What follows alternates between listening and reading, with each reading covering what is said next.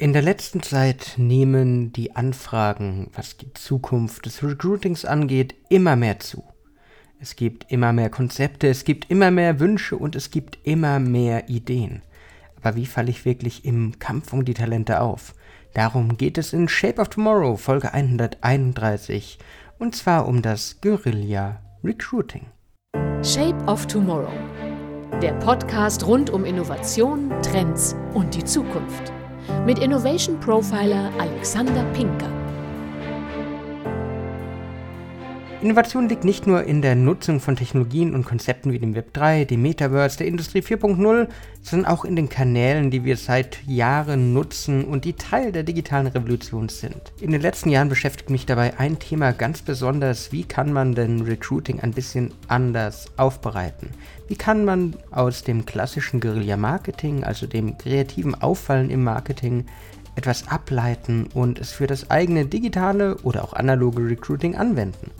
Das war die Geburtsstunde des Guerilla Recruiting. Der Begriff ist im ersten Moment schwer zu fassen. Um die Gedanken hinter dieser Strategie zu verdeutlichen, gibt es meiner Meinung nach zwei Firmen, die diese Form Bewerber in das Unternehmen zuziehen, in ihrer Reihenform betrieben haben.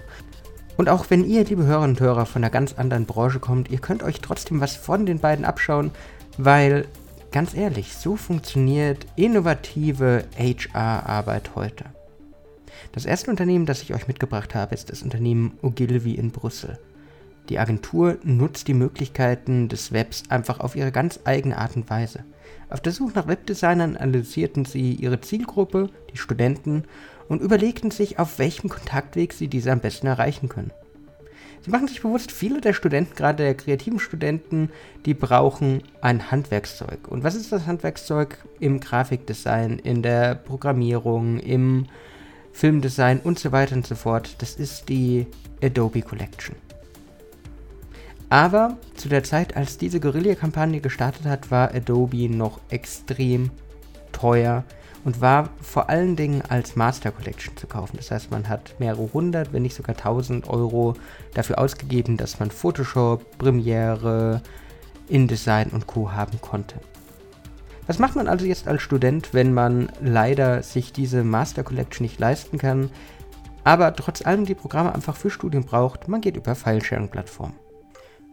Ogilvy machte sich dies zunutze und sagte, okay, wenn alle über File-Sharing-Plattformen kommen, dann können wir das auch. Und daher orientierten sie sich bei ihrer Zielgruppenansprache an dem Mythos der Ilias mit dem trojanischen Pferd und stellten eine Datei mit dem Namen Adobe Master Collection CS5, die damals gängige Variante von Adobe auf alle Plattformen, die es zum Fallschirm gab, Pirate Bay und Co.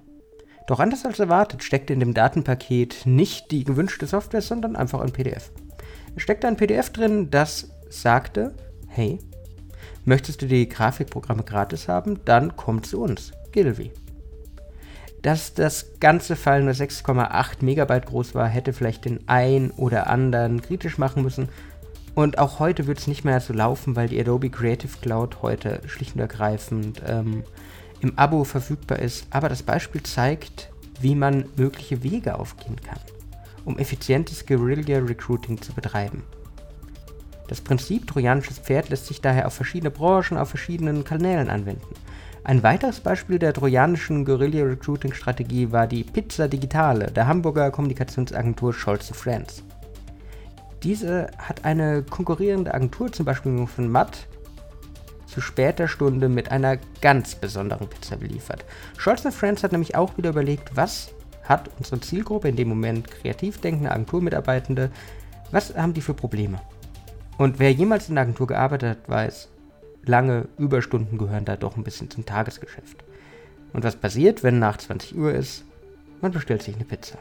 Scholz Friends hat daher mit einer lokalen Hamburger Pizzeria zusammengearbeitet und hat gesagt, okay, wenn von Jungen von Matt, wenn von irgendeiner der anderen Hamburger Agenturen eine Bestellung nach einer bestimmten Uhrzeit kommt, dann gibt es gratis eine weitere Pizza dazu.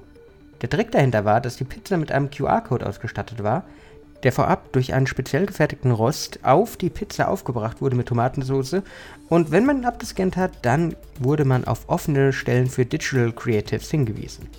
Auf dieses Guerilla Recruiting gab es am Ende zwölf Kreative aus anderen Agenturen, die bei Scholz Friends angefangen haben und zwei neue digitale Teams gründeten. das sind nur wenige Beispiele von vielen, wie Guerilla Recruiting funktionieren kann. Diese gelungene Art von Kampagne lässt sich problemlos auf Social Media anwenden, lässt sich problemlos auf Webseiten anwenden, auf Plattformen übertragen, auf TikTok überführen und so weiter und so fort. Man muss jedoch auf die Suche nach den Orten gehen, an denen es sich lohnt, eine Kampagne zu starten, wo die Zielgruppe wirklich ist. Wie bei allen Innovationen gilt es daher, den Painpoint zu analysieren und herauszufinden, wie könnt ihr ihn als Arbeitgebende lösen. Das war's wieder mit Shape of Tomorrow Folge 131. Ich hoffe, ihr konntet einiges für eure Zukunft und diesmal für das Recruiting mitnehmen.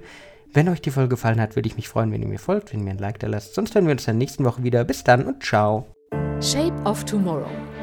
Der Podcast rund um Innovation, Trends und die Zukunft mit Innovation Profiler Alexander Pinker.